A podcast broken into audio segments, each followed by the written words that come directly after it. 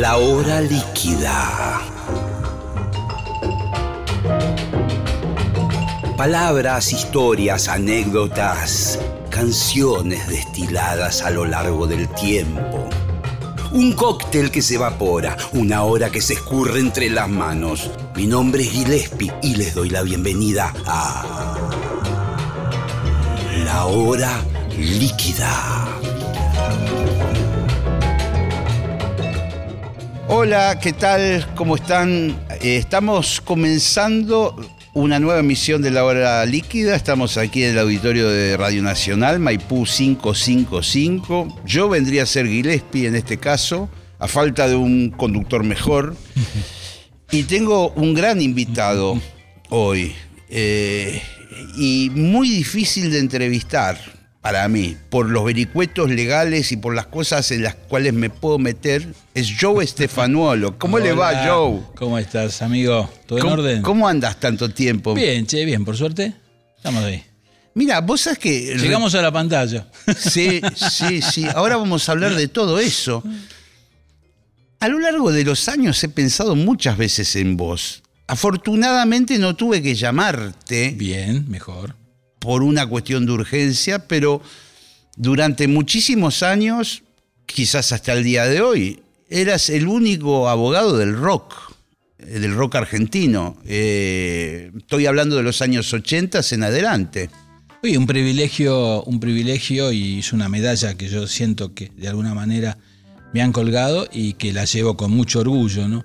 Eh, yo me siento absolutamente parte de toda esta historia y obviamente desde el lado del público, porque es lo que fui, eh, en primer lugar, y luego abogado, siempre tuve esta comunión de sentimientos y de gustos que, bueno, que me ayudó a militar también la, la causa del rock, pues yo entiendo que es una causa, los valores, los sentimientos, más allá del negocio y las cosas que, que generó después, que, que- que de alguna manera pudieron poner en crisis algunos argumentos, algunos valores, yo creo que sigue estando dentro de lo mejor que tenemos en cuanto al respeto a las libertades, a los derechos y a un, a un montón de cuestiones que, bueno, que hoy están tan vigentes. ¿Vos considerás que el rock fue, eh, a ver, presa de, del sistema de una forma injusta? No, yo creo que hay, viste, primero y principal desde aquel rebelde, justamente recordaba cuando vos hablabas, Pajarito y Morris cantando Sí, rebelde, me Rebelde llama la soy. gente, Sí. este, pasando por la balsa, Sí. Nevia Tanguito, y llegando a hoy, eh, fue creciendo muchísimo el tema. Yo recuerdo ya en esas épocas que, eh, muchos años después, obviamente, cuando lo traté, lo conocí y tuve la suerte de ser abogado de Lito, de Lito Nevia, este, en, sus, en sus comentarios, que a mí me interesaba muchísimo de los gatos, obviamente. Sí, claro, me decía claro. que cada simple eran 200, 300 mil discos. Eh, Imagínate los años A con la cantidad de gente que teníamos este, diferente a la de hoy. Era una Argentina con mucha menos población. Eh, esa cantidad ya de discos vendidos daba que los productores se dieron cuenta, che, esto, Esto estos, chicos, estos chicos serán rebeldes, pero mirá que hay un negocio. Sí, Dejémoslo con la rebeldía y vayamos a ver el negocio. Siempre hay un productor que ve eso, con rebeldía o sin rebeldía. Eh, y con los años más, más, más, más, hasta que llegó un punto en el cual nadie podía estar ajeno a decir el rock es un negocio. Claro, pero digamos, a la vez, muchas veces eh, la cultura del rock era considerada por la gente eh, común, normal, Sí. que- como algo en el límite del delito, ¿no? Sí, Como- sí, como sí, una estaba- cosa está- media la- marginal. Acordate de las reuniones de Plaza Francia en el inicio del, del hipismo, aquí la versión nuestra, la versión, digamos, argento del hipismo, eh, es esa cosa de Plaza Francia y los primeros hippies, Sí. que, bueno, que llamaban la atención de, de- de- de- de los parroquianos del lugar, que eran obviamente y siendo- escandalizaban. siguen siendo muy finos y distinguidos, Sí, sí. y veían que era una caterva de chicos pelilargos y medio sucios, según ellos. Pero cómo eso, cómo eso terminó adaptándose tanto a la sociedad que yo tengo, veo y siento que en esa zona de Plaza Francia hoy hay un montón de militantes del rock, porque los chicos, este, Sí, sí, sí, eh, la cultura se, se- se asimiló y, y no, se no se pudo separar. Además la calidad, yo creo que hay algo básico, ¿no? Es decir, por ejemplo, fíjate vos la balsa, cuando Lito y, y- y Tanguito entra con la idea y, y Lito le da forma y compone y los dos juntos hacen la balsa, eh, Tanguito ya venía estudiando bossa nova, que te vas a darte cuenta que Sí, la sí, balsa sí. tiene ritmo de bossa nova en parte, y eso me lo explicaba bien Lito. Lito, Este, vos sabés que, claro. él estudiaba, ya en ese momento, Lito no era un improvisado, Lito estudiaba. Y Eh, quería que los temas fueran buenos, o sea, más allá de la locura y la juventud y La rebeldía, la rebeldía todo, y había- el sistema, había una preparación musical y un talento. Vos después podés nombrar cientos de personas del rock este, eh, súper talentosas, o sea que de pronto cuando se habla de la música clásica y tenés este, 10 o 12 super, super genios, bueno, obviamente la música clásica se hizo clásica por los super genios. Mm. Eh, no hay otra manera. Sí, sí, sí. por- si por- Mozart hubiese sido un papanata, Claro. que creó un hit, Sí, y sí. solamente un hit, no Sí. hubiese sido Mozart. Claro, Entonces el tema es ese, la continuidad y la calidad. Y, y el movimiento lo tenía. Y después, bueno, interpretar la época, una época que había dictadura, opresión y demás, decirle no a eso. Este, había un comisario Margaride en aquellas épocas que te detenía y te cortaba el pelo. Sí, Eh, bueno, señor. la marcha de la bronca, Sí. eh, Pedro y Pablo expresan eso. Está muy bien. Eso, Expresan que te hagan un corte en la seccional. ¿Cómo Sí, era la sí, frase? El coafer de seccional. El coafer de Claro, seccional. coafer de seccional. Pero fíjate más con la altura y la calidad que lo decían, Sí, sí, ¿no? sí. Este, Ahora, eh, la marcha de la bronca es un ejemplo, es un ejemplo clásico de protesta de época que no ha perdido obviamente vigencia. Las protestas generalmente no la pierden porque la, la, la- la- la conducta humana sue- suele repetir las injusticias. Hay una cosa, como también hay parte de la sociedad que repite las cosas buenas. ¿no? Sí, hay conductas humanas que de- conviven y chocan. El tema es que haya más bueno que malo, ¿viste? Está no que no bien. haya malo. Está- te que- claro, está muy bien lo que decís. Pensar que no haya malos No, es una utopía imposible. Totalmente. Porque el ser humano tiene un componente malo además. Está, está en la lucha de, de cada uno de nosotros sacar lo bueno y limitar lo malo que todos tenemos. Volviendo un poco a esos comienzos del rock, donde de repente ponían un, un- un bondi en la puerta de un lugar donde había show, se llevaban a todo el mundo preso, ya entrando en tu territorio Sí. de abogado, de letrado. Eh, vamos a diferenciar dictadura con democracia, ¿verdad? Sí. Pero primero dictadura. No se podía hacer nada, digamos. la- eh, No, lo que tenías ahí era, viste, sí, a mí eso ya, ya me agarra trabajando y me agarra, viste, es este. ¿Ya estabas eh, laburando en esa época? Sin dictadura. Yo llego ahí, llego con esta última Claro. nefasta y terrible. Claro. Las, las otras que hablábamos, no, la de Plaza Francia, Margarita, Claro, la de era, era víctima. Era víctima. Claro, era- Solamente víctima. este, pero cuando me tocó, por ejemplo, qué sé yo, cualquier lugar, pero hablemos de obras, que era un lugar Sí. importante, o un teatro con cierta, con cierta, eh, con cierto respeto de las fuerzas este, legales. ¿En obras te pasó, por Este, ejemplo? Sí, sí, en obras se han llevado de culata un montón. Pero en todos lados era, ¿viste? Sí. entonces lo que vos podías hacer era apersonarte en una seccional y tratar de, de- de- de defender, sacar y ver que, de qué manera, cuanto antes podían salir. Y bueno, había identificación, más o menos las 24 horas se la comían todos. Pero había una, una demora y si había alguna contravención, que era el gran arma de la policía para decir, bueno, el escándalo en la vía pública. Exacto. Este, si el orden fue violado, viste, lo que fuere. No hablemos de sustancias, ¿eh? sin sustancias, este, para, para reprimir. Sí, sí, vamos. Este, lo más sencillo, estar parado para entrar en una cola, te llevaban por estar parado en una cola. Eso ellos que consideraban Sí, el que espacio delito? público, viste, violabas el espacio público. No te puedo- Y sí, estabas. No te puedo creer, te puedo creer porque, claro, yo- Estabas, este, claro, la- supuestamente una fila podía estar a la derecha o a la izquierda, según el orden arbitrario de no sé quién, y si vos te ponías del otro lado, era estabas en el lado equivocado. Este, cosas que no tenían ningún sentido, o alguno que, viste, ante la demora gritara, abran la puerta. Oh, bueno. Eso era considerado. Un estallido, un estallido de violencia demencial que ponía en crisis las, las instituciones, por lo tanto a la seccional. Una locura. Estos argumentos, viste, eran tan tremendos que vos tenías que convivir, y te lo digo con el lenguaje, que yo convivía, era un lenguaje tan absurdo que yo aprendí a, a traducirlo. Hablar en Claro, ese. no, a traducir lo que me decían, porque era tan absurdo que yo decía, ¿qué me están diciendo? Lo que me Sí. estaban diciendo es que no iba a salir el tipo. Claro. Entonces lo que yo negociaba es que el tipo saliera. Con el mismo lenguaje de ellos. Vos te apersonabas en la comisaría, ¿cómo era el asunto? ¿Te llamaba a un familiar o algo? Sí, decía, o muchas veces lo metieron cana. No, también estábamos muchas veces con la producción. Ah, Este, la sí, sí, sí, muchas veces me tocaba estar con la producción, con el grupo. Sí, o, no la producción, con el grupo, con alguien del grupo y muchas veces con el público.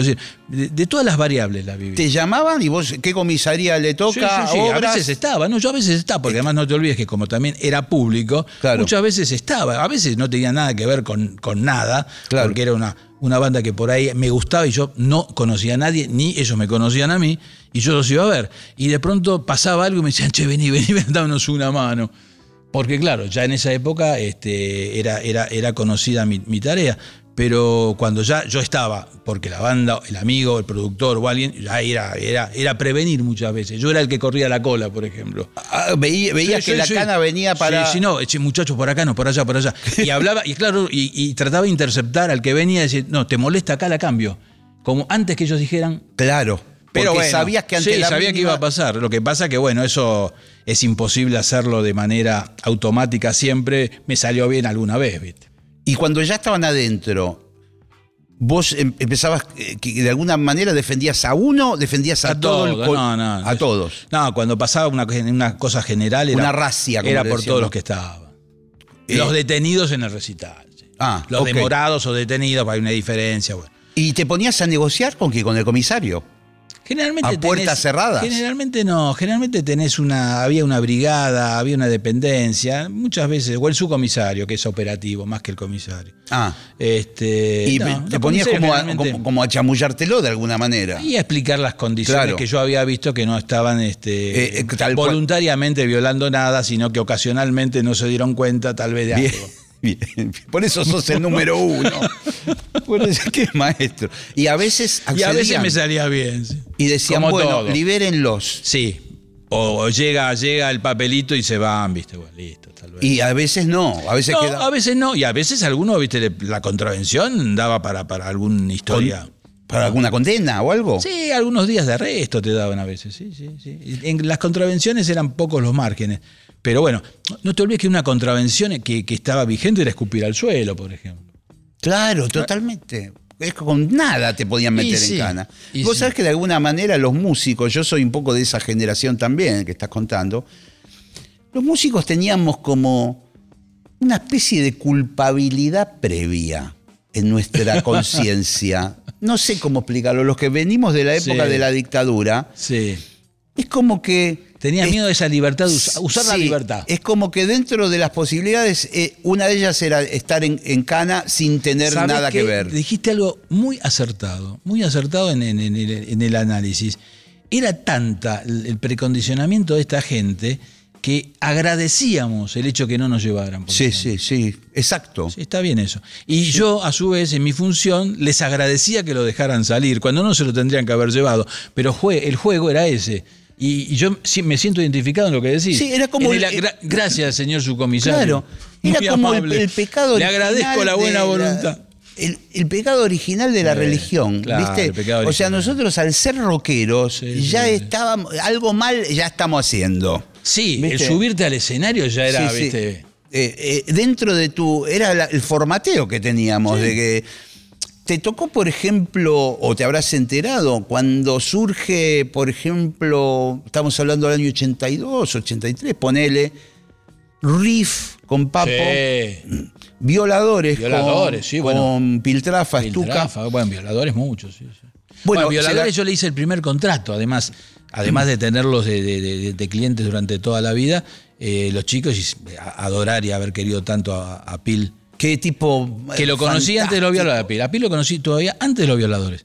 Este, pero sí, sus recitales eran muy problemáticos. Siempre, en esa época, sobre todo, terminaba con que Una anécdota que, es, este, me parece, vale la pena que la contemos en, tu programa, sí. es, eh, sumemos al combo de lo que hablamos, dictadura, desastre, bueno, guerra de Malvinas. Sumemos ya, bueno. si podemos sumar algo, guerra de Malvinas. Bueno, los militares que hicieron, invadieron ¿eh? se mandaron al ataque para recuperar las Malvinas, que eso en, nuestro sentimiento está más que bien, recuperar, pero no la guerra.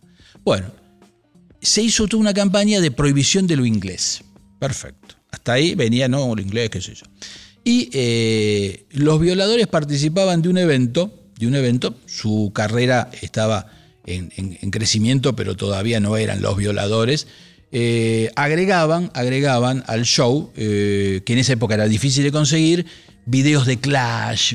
Sí, Bueno, sí. Era, era muy, muy lindo eso, porque además la gente salía contentísima porque no se veían. Bueno, Claro, una En- cosa multimedia Sí, en épocas claro. de, de la tocinta. Claro, en una eh, época que eso era súper moderno, era, era lo más moderno de lo moderno. Se hizo eso, bien.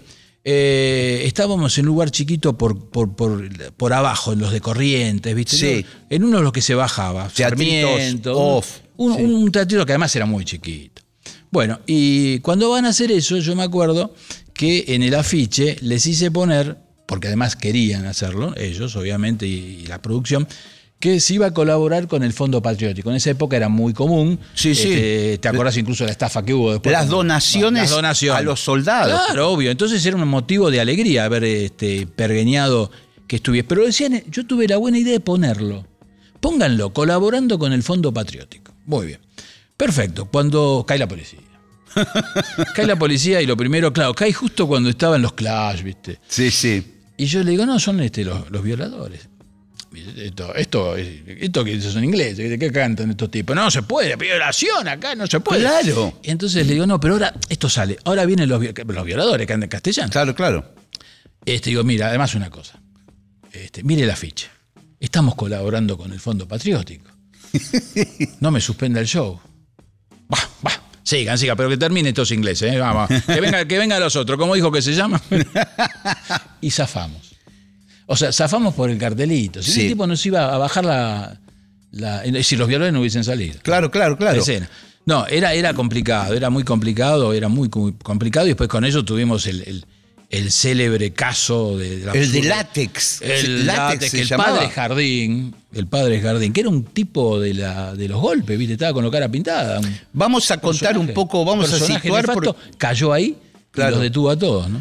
Situar en tiempo y forma, porque hay muchos oyentes eh, pintada, jóvenes. Había una discoteca que se llamaba Látex, Sí, que quedaba, no sé si en el Palomar, no sé dónde, zona oeste, ¿verdad? Sí. O San Es- Justo, no me acuerdo. Palomar me parece. Palomar. Por esa zona. Zona oeste. Bueno. Que la querían voltear. Sí, había mala onda con esa Sí. discoteca. Yo llegué, a, creo, que a tocar con Divididos o Sumo, no me Y acuerdo. el padre Jardín, que creo que era de esa zona, el hombre este, que era un, Sí. pa- un padre que estaba. En esa misma época hubo varios alzamientos a Alfonsín. Sí, cara sí. pintada. Sí. Y en esos alzamientos participaba este señor padre. Sí, sí. O sea que el hombre era totalmente antidemocrático. Sí, sí, claro. Pero se arrogaba la facultad de ser censor de qué boliche sí, qué boliche no, acá hay droga. Bueno. Sí, sí, muy Este, influyente en la zona. Sí, y logró el operativo. bueno, No, vos fijate que ahí nomás está Campo de Mayo. Claro, era una zona. Es una zona con respeto militar. Sí. Bueno, la, la irrupción de ellos fue tremenda, con unas fuerzas de disuasión grandes, y este, los detuvieron a todos. Los violadores, Sí, me acuerdo, salieron la tapa de Clarín. productores, sonidistas, plomo, manager y alguno del público. Toda esa gente fue detenida, pero la imputación, y es lo. Decían que lo que estaba en el escenario, que era polvo de humo, era cocaína, con lo cual había 3, 4, 5 kilos en una de cocaína. Sí, sí, me acuerdo. Cosa que, viste, Eh, en el peor de los cinco kilos yo creo de cocaína. A Escobar no se le hubiese ocurrido, viste, el señor este. No, No, hubiese dicho 5 kilos, es mucho, muchachos. La verdad que lleven uno. Bueno, una locura. Vamos a decir que también aclarar que en esa época se usaban unas máquinas de humo, que Sí. no sé si en la actualidad se sigue usando, que eran bastante tóxicas. Eh, no era bueno eso, ¿eh? Era como una especie de estufa Sí. con, con Echaban eso. y le tiraban ese polvo y salía un humo tremendo, Sí, con que- un olor químico que, terrible. a ver, si me preguntás la parte ecológica, que en esa época no había mucha conciencia, probablemente habría alguna infracción al tema. Si me decís por lo ecológico, tal vez sí. Pero no era cocaína. Y lo que yo siempre pensé, después este, cuando, cuando llegamos, llegamos a tribunales, que van con la bolsa, pensé que, bueno, el juez, que era Piotti, se va a dar cuenta a los dos minutos porque hicieron un muestreo y listo. No, los indagaron a todos. Tardé una semana, fui sacando de a uno en uno. Sí. Este, y tardaron un montón en decirme que no era cocaína. Yo decía, ¿cuándo me dicen que no es cocaína? Claro, claro, claro. Decime qué polvo que es un amianto, ¿viste? Un- De hecho, igual en aquel momento fueron escrachados Sí, bueno, el scratch también. en todos lados el los violadores. estaba, claro. Y el- Y yo creo que en aquel momento eh, los ya eran famosos. Sí, ya eran famosos. Los- las cuestiones de drogas en aquel momento eran algo parecido a las cuestiones hoy de la cancelación Sí, por abuso sexual. Él tenía el mismo nivel de. Era un drama para una familia Era un drama y, que el hijo hubiera ido en cana y por no, y para un programa ponerle este, al día siguiente que los iban a llevar, eh, dudaban, che, los traemos, no los traemos. A mí me han dicho, viste, no, che, tiene problemas de droga. Alguien, eh, no ellos. Y no lo vamos a nombrar, pero me lo han dicho, che, no, tiene problemas de droga, no podemos, viste. Es por eso que, viste. Pues yo decía, ¿por qué no? Y no, viste. O sea, era un tema de cancelación, si lo decís bien. Eh, Era, era, ahora, Ahora- no tiene tanto peso No, el tema no, de la droga, no. sí por ahí el tema de los abusos y todo eso es sí, mucho sí, más sí, sí. fuerte. Sí, yo creo que está muy bien el, el visualizar la problemática de casos que son muy complicados y que merecen este, esa, ese, ese lugar arriba del escenario, ¿no? De, de poder ser vis- visualizados, que antes, so- sobre todo en los temas de las mujeres que no, enseñan- no, no fueran- no eran escuchadas en su denuncia, eso me parecía aberrante y yo también lo viví, no te daban bola en la denuncia. Ahora por suerte sí, y eso Exacto. está bárbaro. Yo lo que, y estoy a, a favor de que se recontra visualice el problema. No estoy tan a favor del tema de la cancelación, o directamente estaría en contra, porque me parece que la cancelación va de mano de una pena que no tiene el delito. El delito, eh, aberrante, no aberrante, lo que fuera, tiene una pena. El castigo es esa pena. ¿eh? No la cancelación. Si un tipo, después de esa pena va a seguir trabajando de lo que fuere, por ejemplo, cineasta, debe seguir trabajando. No puede ser que lo condenen y no lo dejen trabajar de por vida. Por eso, a mí, la cancelación desde mi posición no es correcta de- de- de- desde la óptica de que sí es correcto una pena, pero no es correcta que a la persona no se la deje volver a escena. Está bien, perfecto. Así que esa es una discusión muy, muy polémica, Sí, porque sí. hoy, hoy la, la- la corriente mayoritaria dice no, cancelado de por vida. Bueno, este, yo no, no me apunto ahí, no, me pongo en la vereda enfrente. Bueno, vamos a retrotraernos un poco porque sale acá el tema de, de la droga, particularmente, bueno, siempre en aquel momento era, había marihuana, había cocaína, Sí. ¿verdad? Antes había marihuana, digo, en las generaciones previas, y Ah, pastillas. Ácido, ácido, anfetaminas. Anfetaminas que compraban Anfetaminas y la- el ácido lisérgico, que era una cosa medio de culto para explorar, Sí, para, sí. para el arte, para la pintura, Sí, para los sonidos. De abrir como lo Sí, abrir la mente, toda una historia de Timothy Leary, bueno, Eh, todo, toda una cosa de búsqueda. Era más bien una, y toda esa psicodelia, ¿no? Que tenía que ver con, también con la música psicodélica, bueno, era toda una cosa de cultura, no era de uso común, requería además todo un aprendizaje de uso en grupo, ¿viste? No era común. No era común. Eh, lo común era De así. contención, ¿verdad? Del Sí, tipo que sí, se sí, tomaba un ácido. sobre todo que estuviese el otro para que el efecto, el efecto Que no le pegara mal. La ventana abierta y que se tire, que es el, el ejemplo de libro que te dan cuando te explican lo que es el, el efecto del ácido. Que puede haber una situación de volar y vos volás y te vas del quinto piso. Entonces la contención, todo eso tiene que estar. Pero era una cosa que no tenía mucho mercado, no la tenía, era de, de, muy selecto.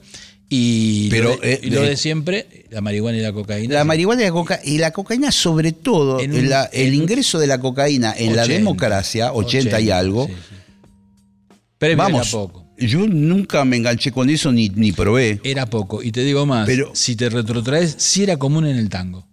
Claro, O sea, por eso te digo, en época, si vos hablas de época, yo te lo sitúo después del 80. claro. Y antes, allá por el 20, Claro. el 30, era muy común. Era muy común Muy y me común. imagino que por una cuestión Muy geopolítica, la cercanía de países productores traía la cocaína muy barata. Sí, sí. eh, y, y estaba. eh, Yo- vos ibas a la noche a los boliches y estaba todo el mundo. ¿Sabés con quién lo llegué a hablar? Que para mí fue un orgullo, gracias a, a- a Dani Melingo. Este, eso me pareció un tema de, de- de- de haberlo conocido y haber charlado con él varias veces, eh, con Cadícamo, que tenía poemas. este, Sí, señor. Cadícamo tenía poemas escritos en el año 20, 21, cuando él, ten- él nació con el siglo. O sea que tenía a los 21, 22, 23 años poemas sobre la cocaína que eran tremendos. Tanto es así que Dani quería musicalizar un montón de cosas y, y, y Cadícamo no quería porque decía, vamos todos presos. le decía. de esa época. Yo me acuerdo, Claro, claro. me acuerdo porque en, en el pie del poema estaba el año. Este, y me acuerdo que, a ver, en mi memoria, 21, 22, 20, esos años que como él nace en el siglo, denotaban la edad que tenía, que yo lo conozco ya, ya por el 99, 98, él muere antes de cumplir los 100 ahí. O sea, lo conocí en sus últimos dos años. Un tipo vital, Sí, pleno, lúcido, sí, con sí. una mano eh, llena en Vos cada sabés dedo que una- me parece un que anillo. Lito Nevia, que lo hemos mencionado Sí, Lito aquí, Nevia le llegó sí, a sí. producir algunas cosas de viejito. Sí, de viejito. No, Lito siempre tuvo un criterio muy amplio sobre que queden testimonios y lo sigue teniendo, ¿no? Es un gran. Con su sello melopea. Sí, un gran, un gran este, productor musical. Este, y él lo que me decía, eh, parafraseándola, eh, en la charla de café, estábamos en un café al lado de Sadaik, me acuerdo, este, y me decía la, la cuestión, viste que se habla, eh, tengo un hit, tengo el otro hit, bueno, él me decía, yo tengo los hits de Gardel, los 20 hits de Gardel, claro, el tipo se ufanaba de los hits que había hecho para Gardel, o sea, tenía los Eso hits- sí que es grosso. Claro, eso era grosso. Estábamos hablando de fin de siglo, digamos, ya por el 99 y los hits seguían vigentes. Y Carlito sigue vendiendo. Sí. ¿qué te parece? Carlito sigue vendiendo. Qué sí. maravilla. Y, su- y sus canciones, este, no por Carlitos hoy se cantan. ¿eh? Obvio, obvio, obvio. El tipo tenía una visión. Pero bueno, el tema de la cocaína en la época de juventud de Cadícamo era una problemática a punto tal, vigente, que él le dedicó poemas. ¿Y la, ¿Y la policía estaba tan adiestrada para darse cuenta de, eh, de esto? ¿O los tangueros No, consumían creo- y nadie no, se daba cuenta? yo creo igual, eso es interesante. Nosotros no tuvimos ley de drogas en el país hasta la época de López Rega.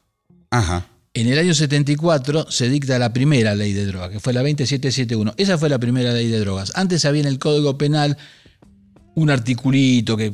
Pero eh, eh, el tema de, la, de las sustancias, incluso por los juristas clásicos, este, incluso hay un jurista muy de nota eh, para todos los que nos hemos recibido allá por los 70, que era Soler, que Soler estaba a favor de despenalizar, o sea, el tipo no estaba a favor de la represión que tuvo después la ley.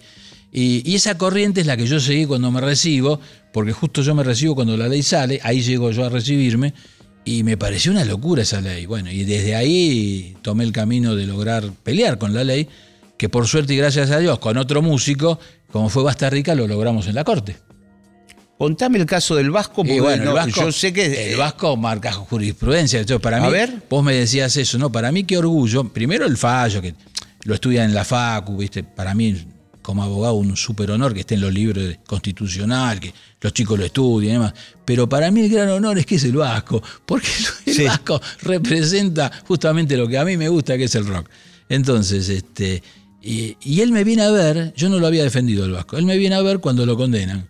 Y me dice. Época de los abuelos de la nada, Claro, ¿no? claro, claro, sí, sí, sí. la El con- gran guitarrista. la condena es del, Gustavo- del 84. Él está en pleno, en pleno momento de, de- de Charlie, los abuelos. Está, está en su, su época de, mejor movimiento. Ya había pasado por la máquina de hacer pájaros, ¿viste? No, estaba pleno, pleno. Y yo le digo, mira, ya te condenaron. Lo que nos queda es este, intentar. Yo ya había intentado sin éxito un recurso en época de la dictadura. También lo mío era muy loco. Este, y eso era recién la democracia, ¿viste? Digo, Claro. Pero vamos, si a vos te parece, yo lo intento. Olvídate de ganar. Vamos a intentar. Claro, claro. Vos querés un intento. No pienses que vamos a ganar. Vamos a intentar. Dale. Quiero hacerlo. Bien. Y lo hicimos y ganamos. Lo, lo loco fue que ganamos. ¿Qué, qué, qué fue lo que, digamos, se- Eh, el, fallo, el fallo de la Corte fue 3 a 2, como, como la final nuestra, ¿no? Partido- Sí. Los partidos de fútbol que se ganan Sí. y se pierden. 3 a 2, 3 a 3 por penales. Bueno, muy parejo era. Eh, y los tres que votan a favor dicen que la penalidad del consumo personal no debe estar porque justamente es una intromisión del Estado en la conducta privada de la gente. Y, lo gráfico sería, por ejemplo, que te diga no fumes tabaco o no tomes alcohol, que hoy se puede. Bueno, que una norma te lo diga. En eso estaría hoy muy claramente visualizado que es este, una intromisión del Estado. En el tema de las sustancias no estaba tan claro. Y este, 3 a 2 se dijo eso y, marcó, marcó una situación tanto de así que bueno, hubo después un cambio de la ley, modificaciones, parches, pero siempre igual en la ley quedó, nunca cumplieron el fallo y siempre... Ah, ¿no lo cumplieron? No, los jueces sí, pero nunca quedó en la ley el texto que aclarara. Yo tenía mucha fe en ese momento que la iban a poner, bueno, directamente en la ley. Enmendarlo Nunca se ahí. hizo en la ley, al día de hoy. Hay parches e interpretaciones que te pueden llevar a entender que sí, pero como yo digo, eso es con un fallo. Un juez que no lo interpreta, un fiscal te mete en gana. Claro, claro. Igual de todas maneras, a partir de, Igual la situación de este caso que eh, creó jurisprudencia, el del Vasco Basterrica, me imagino que vos lo invocabas en casos posteriores diciendo, miren que a, a Basterrica... Totalmente. eh, Totalmente. Sí, sí, sí. Eso, el caso, el caso este, fue, fue usado y, y los jueces lo usaban. Los jueces dentro del ámbito privado estaba, pero, pero pues la discusión del ámbito privado, que no es ámbito privado, bueno, había forma que, lo- al que el juez que no quería te lo, te lo sacaba. Y es al día de hoy que, bueno, hay que lograr que el Congreso de alguna manera lo ponga en la ley, que por fin tengamos una ley que no incluya la penalización de ese consumo de ninguna sustancia por alguien, ¿viste? Quiero, Sería- quiero sería lo aclarar un poco eso. Pero qué bueno que fue el Vasco. Claro, claro. Te voy a contar una cosa del Vasco antes de avanzar. Yo estuve tocando hace poco con Willy Quiroga, Sí. que cumplió 83 años. Sí, gran Will, Hizo un lindo concierto en el Teatro Astros. gran maestro. Y estábamos en el camarín con Don Willy. ya habíamos tocado y descorchamos un vinito de muy buena calidad y nos servimos una copita cada uno. ¿Y quién aparece? Basterrica. Bien. Y no, no bebió. No, Pidió No, una porque gaseosa. está en plan de recuperación. ah, sí, yo sí, me claro. sorprendí. Sí. Sí, él estuvo muy mal en el último periodo Sí. de su vida, estuvo muy mal. Entonces, ahora que emerge, emerge de haber caído muy bajo y muy de- derrotado por las circunstancias, está como agarrándose a todos los consejos que le dan para no volver a caer. sí. Está muy bien. Eh, lo vi muy bien. Muy bien. Eso es importante. de ánimo. Eso es importante. Este, todo el mensaje que te da, por ejemplo, alcohólicos o narcóticos anónimos, que para mí son eh, los mejores lugares para alguien que quiera salir de cualquier adicción que tenga. Que solamente tu planteo es por un día, no pienses más de un día. Hoy. Hoy no tomo. Por ejemplo, hoy no me fumo un porro. Hoy, hoy, hoy, no mañana. Entonces lo van renovando. Y eso permite que mucha gente lleve. Hay algún músico que no vamos a nombrar que tiene, no sé, dos millones de días ya anotado. Este, un personaje. Este, y él siempre te ve y te dice dos millones cuatrocientos. Suma. No sé, pues ya son tantos años que Claro, deben ser claro. fortuna de día. Este, y lo va, lo va viviendo con, con- con esa constancia, ¿no? Y, pero el tema, ¿cuál es? Que si vos tomás uno, tomás 20. Es una copita. Claro, porque la Eso es lo que no se puede manejar. La recaída. Y no, yo sobre creo todo eso que... yo digo, una copita, viste, hasta, hasta yo lo digo, viste, como diciendo, una copita no le haría mal, pero una copita son 20 copitas. No, y yo creo que se suma, en- a ver, que vamos a hacer psicología de barrio.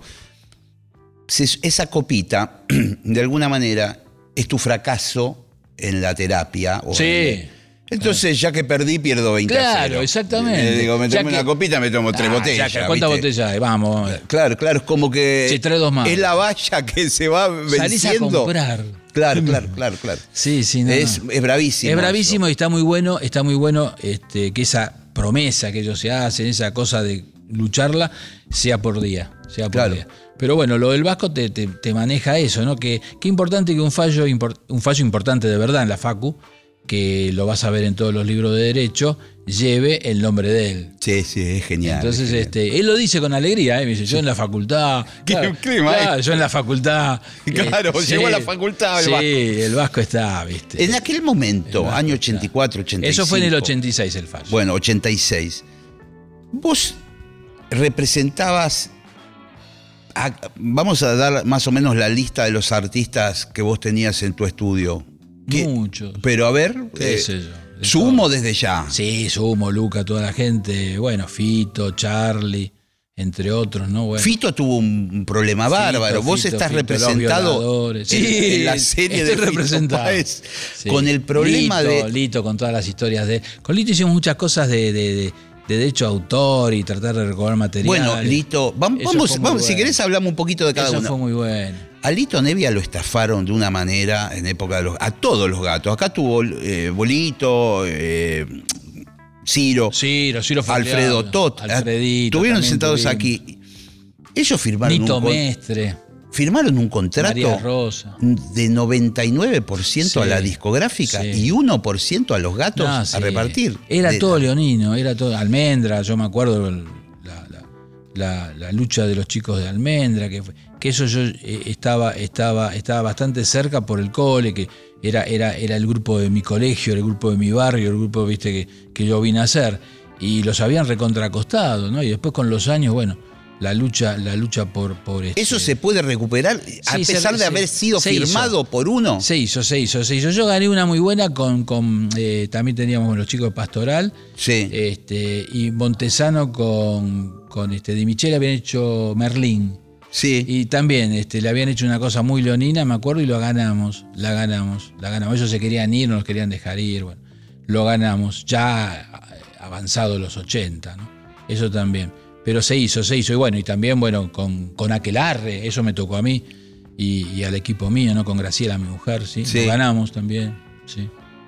El caso de Sí, Fito- cosas que eran absolutamente leoninas. Sí, y yo creo que lo de Almendra, Sí, vol- contado, dale, contado dale. por ellos, a través de, de- de- de- de- creo que fue el, el hermano de Emilio, que, que era- Sí, músico también que- fue en su momento. creo que es, que es Ángel. Sí. Este, creo que a través de él habían hecho toda una movida y, y creo que lo habían logrado en aquellas épocas. O sea que Sí. esas peleas se daban mucho. Y, y bueno, y con Lito continuamos con varias, pero sobre todo organizando. Él tenía un criterio de organizar eso como, como catálogo, como historia. Después, bueno, mm, también hicimos los Es que hacíamos contratos para los recitales que él no, te- no- no le daba mucha bola y yo veía que no tenía que ser así, que tenía que estar más organizado. Organizamos un poco la parte contractual. Bien. Fue muy lindo eso. Bien, qué lindo. Sí. Vamos a contar. Además era un gusto estar con Lito, viste, que Sí, para sí, mí era- sí. Además hablar de música, Ah. viste. lo que sabe. Sí, viste, hablar de música. La discoteca Lo mismo me de- pasaba, tío, con Luca, ¿eh? Pará, pará porque vamos, estás abriendo muchas música ventanas. también, te digo. Vamos a cerrar la delito. Sí. Eh, me olvidé lo que iba a decir. ¿Te das cuenta? Lo del contrato, estamos con el contrato. Lo contrato, eh, pero además. Ah, no, vamos a lo de. Quiero. lo- en la serie de Fito Páez hay un episodio de que a él le plantan falopa. Cuando en pasa la masacre de su familia. Sí, aparece un paquete con marihuana, o dicen, o. No, la cosa es así. Ellos investigaban, tenían que investigar un crimen Sí. tremendo. Mataron a la, a la tía abuela. Y a la otra señora. A, a la, a la tía y mataron a la chica que trabajaba que estaba embarazada. Sí. Cuatro personas, contando que la chica estaba embarazada. Sí. Bueno, este Fito destruido, destrozado, que siempre recuerdo, el, recuerdo el viaje 6, debe ser el más triste de mi vida con Baqueto. Me pasa a buscar por el estudio y vamos a 6 a buscar a Fito. Este, y mi, mi tarea era sacarlo ahí que sin que nadie lo viera. Ya, ya tenía toda, eh, digamos, guardia periodística. Sí, no, era, era, viste, imagínate, además un crimen de ese tipo, viste. Claro, claro. Sin ser Fito era, una- era noticia. Sí, sí. Pero bueno, era Fito. Así que era más noticia este, por, el, por el caudal de horror hacia las víctimas y por la figura que, que resultaba ser pariente de las víctimas. Y él, obviamente, como cualquiera en su, en su lugar, no quería hablar. Este, y lo pudimos sacar bien, eso más o menos se hizo, ¿viste? No, no, no hubo problema. El tema yo decía, Juan, ¿qué le digo cuando, viste? Era difícil, iba a decir, lo siento. ¿viste? Era muy difícil, muy difícil. Sí, sí. Él estaba, me acuerdo, tiradito, quebrado contra una pared, yo lo levanto y digo, vamos, que nadie te va a ver, ¿viste? Vamos, que están tus amigos, le nombré Spinetta, bueno, nombré Sí. a la gente que estaba, alguna cosa que Juan me dijo que le diga. Bueno, salimos, salimos, salimos, salimos, vamos a la casa, descansa, y creo que al otro día ya, o al día siguiente, eso no me acuerdo. Tenían que ir para Rosario. Teníamos que ir a Rosario. Yo creo que no sé si descansa un día. Eso en, la, en la memoria mía sí que no, no, no, no. Fue muy continuo todo eso. Pero me parece que al otro día no, que fue un día de descanso. Pero bueno, terminamos en Rosario. Uy, Dios, ahí sí en Rosario era imposible evitar. Claro, aparte no tenés tanto control de la logística. Imposible controlar nada más, es imposible. Además, juego visitante, ¿viste? Claro. Este, juego visitante. No, era, fue, fue muy Y ahí lo duro. abordaron los medios. Sí, lo fue muy duro. Es más, yo me acuerdo que cuando estábamos en la jefatura de policía, porque además era la lucha política por ver quién tomaba el caso, ¿viste? Claro. El gobernador, el jefe de policía, todos querían ser parte de la historia. este, y me acuerdo que había una guardia periodística tremenda que en un momento dado el, el comisario dijo, bueno, ahora te van a hacer unas preguntas, tenemos la gente afuera, es preferible que la hagamos acá porque si no afuera es peor. Entonces digo, bueno, permítame que voy a hablar, abro una puerta, Sí. grande, me acuerdo, una puerta grande, como una sala sería. Y les digo a la gente, mira, organizadamente, vamos por favor, un turnito, que hable uno, que hable el otro, por- no se peleen, tampoco lo atosiguen, vamos. Y vuelvo y digo, mira, más o menos está hablado, abro la puerta. Entraba un los- malón de. Como los dibujitos animados que de ellos, viste, Sí. pasado por lo que entraron. Bueno, Con lo cual dije, qué fracaso absoluto. Esto como organizador no anduve.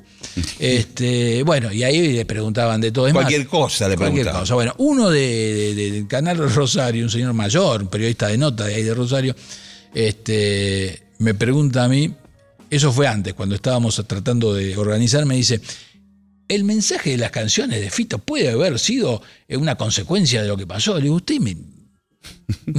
Vengo a ofrecer mi corazón. Claro.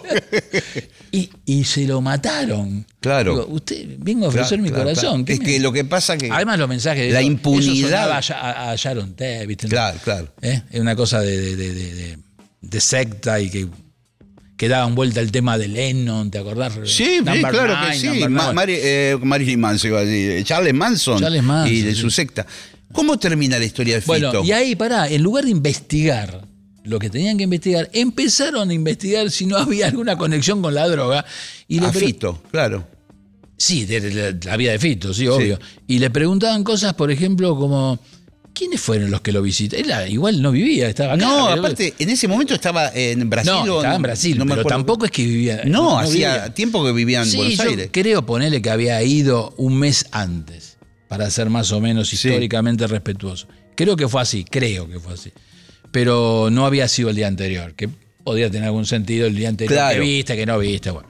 O sea, que preguntarle era lo mismo que la nada, cosa que yo, lo primero que hago es aclarar, mío, él estaba, lo que vos dijiste, él estaba en Brasil. Claro. Así que, Sí, no es más, le dije, sospechoso él no es, como dicen. Claro, así. Así que, sospechoso él no es. Bueno, este, y después había uno con una libretita negra que decía, este, ¿quiénes lo visitaron?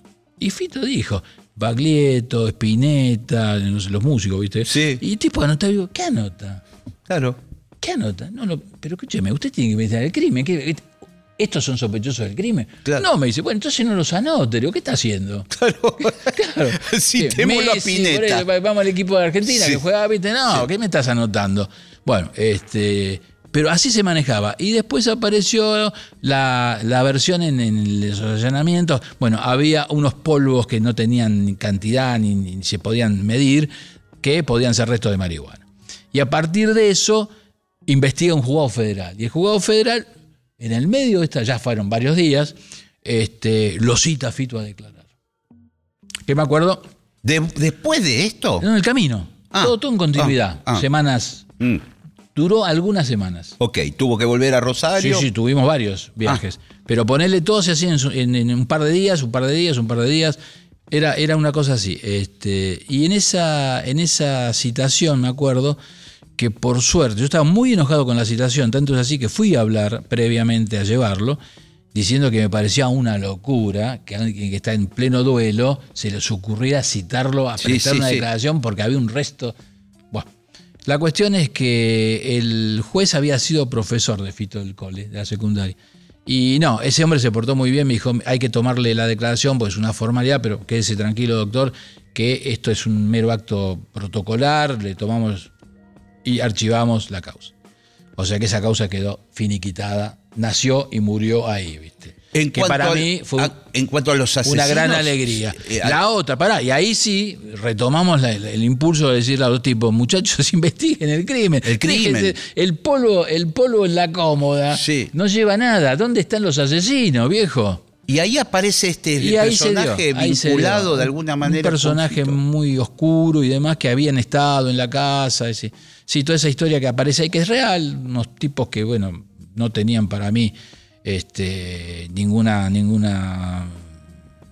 A ver, ning- En la serie ningún freno especie- inhibitorio claro. para ser bueno, ningún Sí, freno inhibitorio, sí. porque si vos querés afanarte unas, unas joyitas que no eran, viste, importantes en una casa, no vas a hacer semejante crimen, viste. Claro, claro. Tus frenos inhibitorios están absolutamente este, desarticulados, pero no eran inimputables, ¿eh? no eran inimputables, era gente mala, directa. Mala, mala. Gente mala, malos bichos. Mm.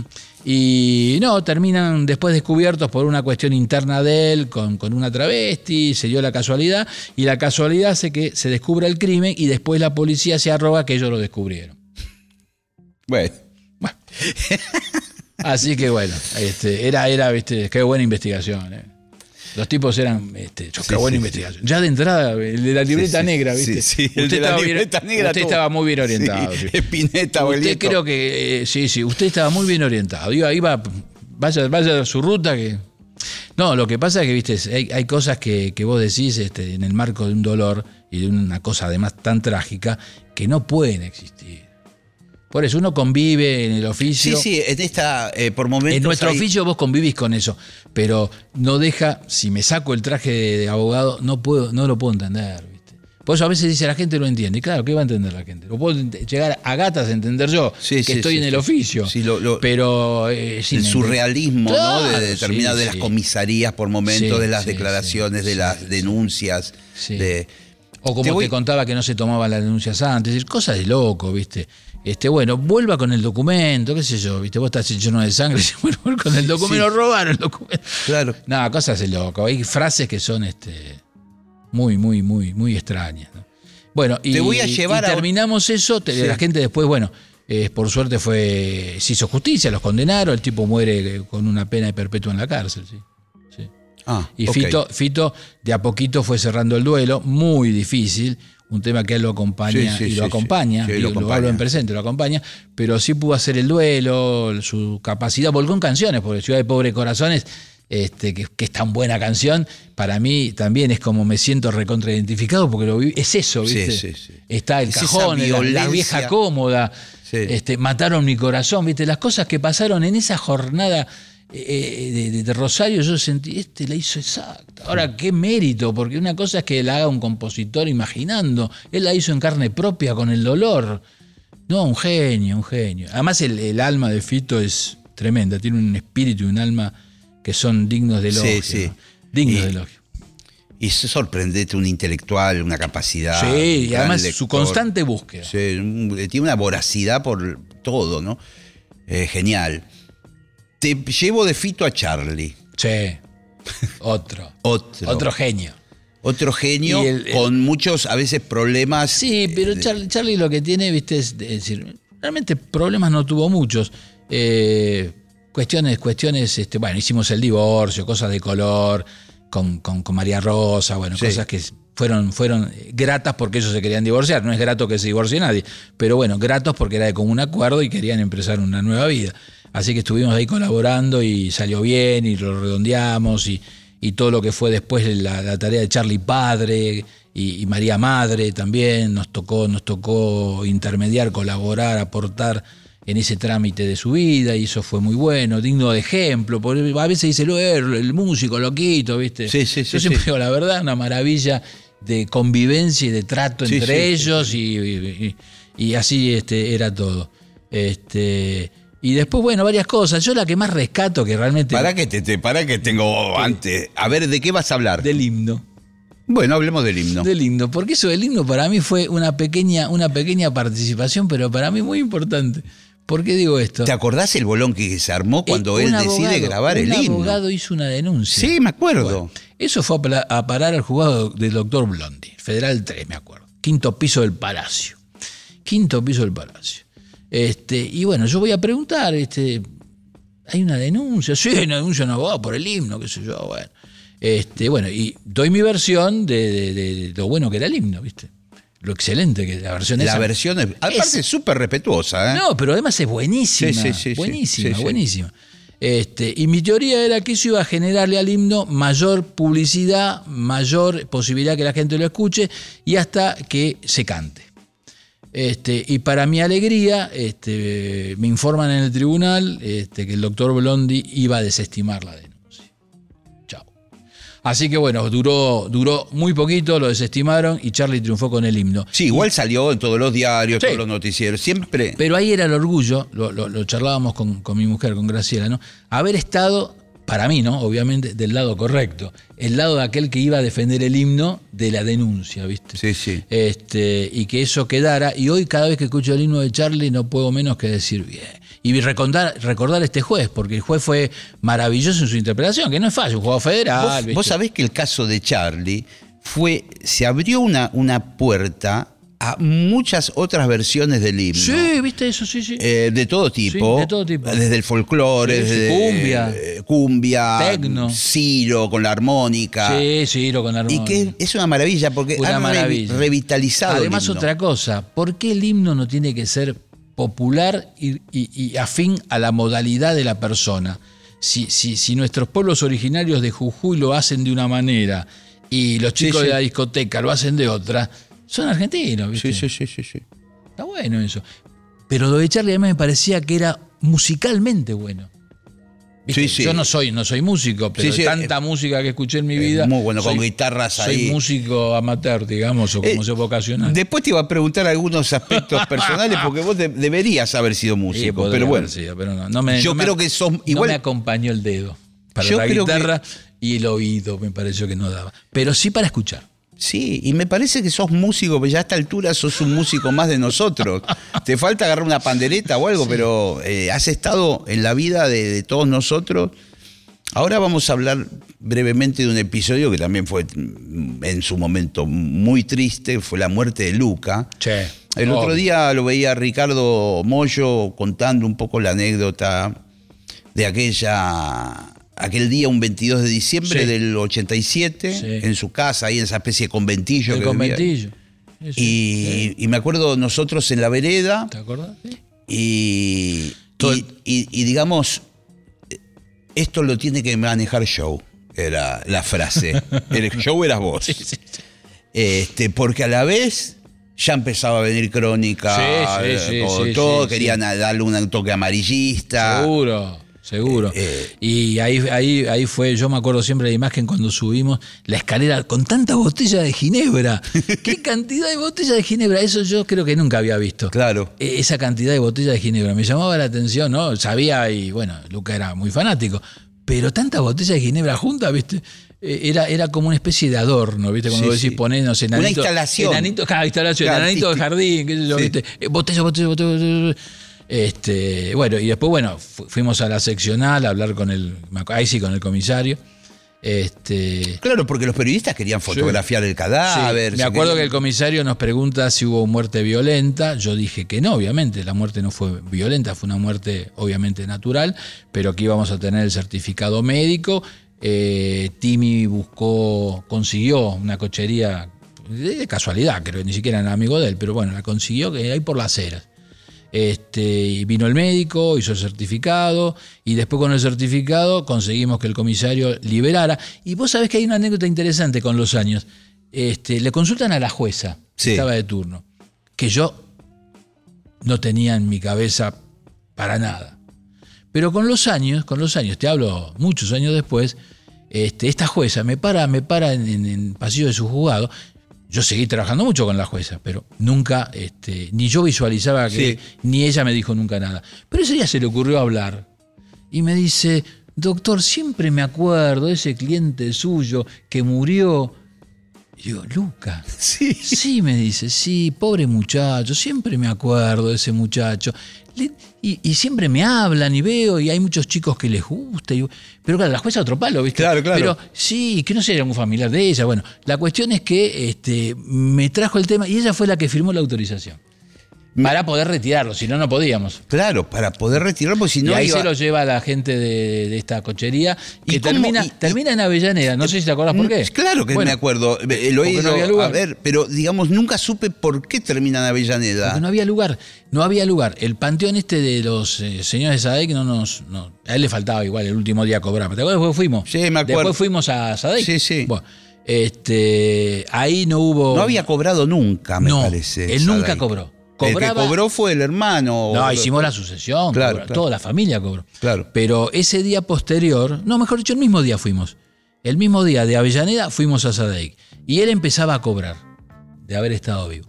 Pero, Oh. pero terminó ahí porque cuando hablábamos con Timmy, che, no hay, yo le decía, no hay lugar en Chacarita. Uy, bueno, o había que esperar una semana, poner te dicen. Sí. Entonces el señor se mete, estaba creo cobrándole a, a Timmy. El, el, el sepelio. Sí, sí. El, el señor de la, de la funeraria dice, mire, Hay un lugar en Avellaneda. yo no, no, mi, mi empresa está en Las Heras, Sí, sí. pero dice, "No, mi empresa es de Avellaneda. Nuestra filial, nuestra casa central está en Avellaneda, tenemos mucha conexión con el cementerio, siempre para nosotros hay lugar. Entonces lo miro a Timmy, Avellaneda. Y dice, sí, Avellaneda. Como todo lo que pasaba en Sumo. Avellaneda. Es insólito, va. O sea, este señor Sí. interviniendo consigue Avellaneda y yo, viste, obviamente no voy a tomar la decisión, le digo a Timmy, Avellaneda, es lo que hay, y Timmy me dice Avellaneda. Y yo le digo Avellaneda, señor. Claro. Y Avellaneda. Y Avellaneda fue, por eso. Pero después viste que había una cosa, uy, Avellaneda, Luca quería. No, Luca no quería Eh, Avellaneda. se habló mucho de, Sí. de por Sí, qué. hicieron una leyenda de Avellaneda, pero bueno, igual que la cree, que la crea, ¿viste? Las leyendas son lindas. Este, son lindas, ¿viste? En realidad fue como yo te lo cuento. Lo mío fue crudo y no tiene leyenda. No, no, y Este, como muchas de las cosas que pasaban en aquella época ni se sabía porque eran No, eh, no, no. producto de, de lo fortuito de, o de la fortuito, cosa de no había un libro de, de- No, no, y después sí nos ocupamos ahí sí, de que cobrara todo el manguito que estuvo, que era mucho, se fue juntando y se sigue juntando. Y ahí la familia, este, bueno, Andrea y todo su, su- su- su núcleo familiar pudo gozar del trabajo que el pelado sanamente se había ganado, Sí. que hubiese sido tremendo que se lo quedara el Estado, ¿viste? Sí, sí, sí, O claro. quien fuere. O sea, no, eso por suerte quedó lindo, quedó... Hicimos misión cumplida, digamos. Cumplimos. qué maestro. Hicimos lo que había que hacer. Tengo unos minutos más, voy a eh, primero me gustaría a ver, por una cuestión vamos a hacer servicio acá en el programa. Hoy por hoy, ¿cuál es la ley de drogas? O sea, ¿con qué, ¿en qué circunstancias vos podés ir preso y en qué circunstancias no? Mira, hoy está muy dividido el tema de el tema del consumo en general está, está bastante claro, los fallos y demás. La ley no lo registra, pero la jurisprudencia te diría que te avala en muchos casos. Es decir, que el consumo, El consumo propio, personal, digamos, estaríamos dentro de ciertos parámetros. ¿podés ir igual en cana? si, si un juez y un fiscal aplican lo que dice la ley, sí. Lo que ocurre es que la mayoría, aún queriendo aplicar, saben que los fallos están adversos. Entonces por ahí no lo hacen. Pero por convicción yo conozco muchos que lo quisieran hacer al menos, y algunos que lo hacen todavía. ¿eh? Algunos Es todavía. decir, que es una perinola Sí, todavía. vos, vos sabés que, que yo escribí una nota para una revista jurídica. Claro. Jurídica te hablo, ¿eh? Sí, sí. Jurídica. Y usé ese término que sorprendió a mis queridos colegas de Perinola. Le gustó mucho, pero yo decía que el tema de la. Si no cambiamos la ley de drogas, si cambiamos verdaderamente el texto, es la perinola. Lo dije en la revista jurídica. Porque ahora salimos a la calle y pasan eh, dos pendejos fumando un porro. Bueno, el puede eh, el darle de un lado o el del otro. De la... Y el juez de turno que te tocó a vos dice que, bueno, listo, adentro. Entonces, tiene que haber una ley. Pero lo que estamos discutiendo hoy es el autocultivo. El autocultivo es un tema muy importante para tratar. ¿Por qué? Porque ahora tenés el tema de la marihuana medicinal, que está muy bien, que lo hemos peleado también y salió. El cáñamo industrial, que el 5 de mayo del año pasado dio ley a algo que es un gran negocio de muchos millones de dólares que van a ingresar como divisas. Y quedó un vacío, ya tenés dos. Tenés un vacío para el que tiene plantas en su casa o bien para hacerse su aceite Sí. y no entrar en, lo- en los este, lugares de Está venta, perfecto. Pero O- se lo quiere hacer o para su propio consumo. Ese muchachito está en problemas. Porque, ¿Por qué? ¿Por qué? Hay un reprocan ahora creado que permite, si vos te anotás, un viso de legalidad a ese tema. Ahora bien, contrario a lo que si- siempre la burocracia no ve la realidad. Yo tengo no uno, 20, 30, pero de, de verdad, con nombre y apellido, que no quieren ir al reprocan. ¿Por qué? Porque fueron víctimas de allanamiento, los metieron en cana y demás. Y vos tenés que ir a reprocan, dar tus datos, decir tengo la planta. Los tipos no quieren. Dice, ¿yo cómo le voy a decir al tipo este que yo tengo la planta? Claro, porque eso no sabés lo que va a pasar No. aparte en el país y esa base de datos. No, porque ya les pasó. Tipos Claro. que estuvieron presos por tener la planta. Entonces, ¿yo cómo Claro. voy a ir a decir al comisario? Por ejemplo. Claro, claro. Yo no le digo nada. Y vos luchás con que, pero mira que el reprocan no es el comisario. El reprocan no es. No tiene. El reprocaram, repro, reprocan. reprocam, te permite, Sí, por ejemplo, si vos estás en tránsito en un aeropuerto, También podés. llevar Sí. porros. Cuando eh, vos tenés ese, esa habilitación, se te permite el tema del consumo aunque viajes.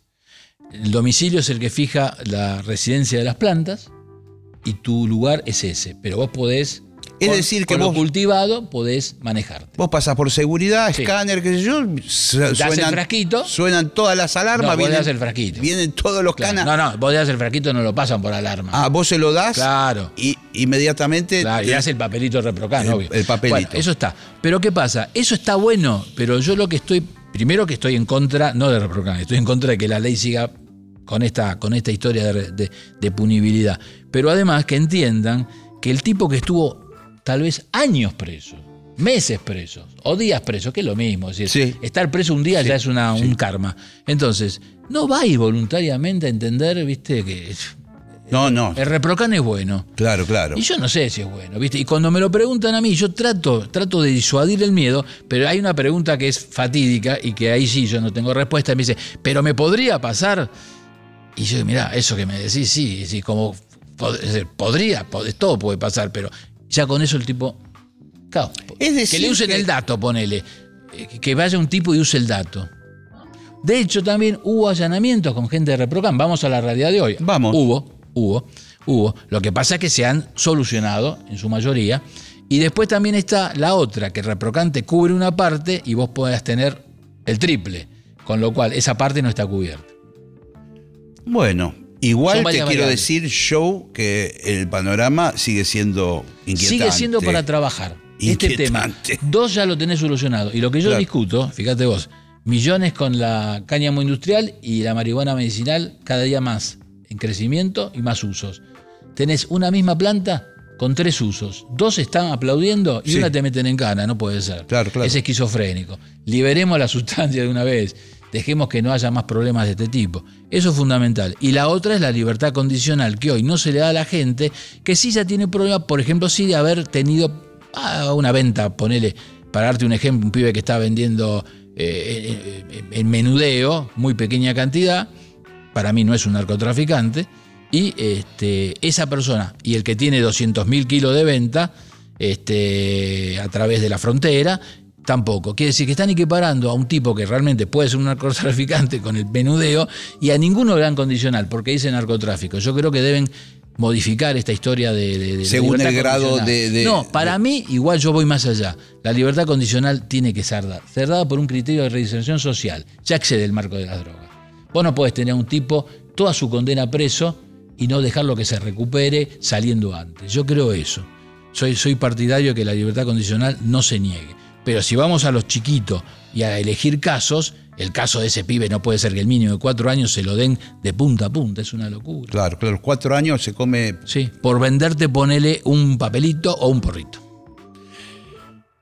Show, se nos terminó el tiempo. qué lástima.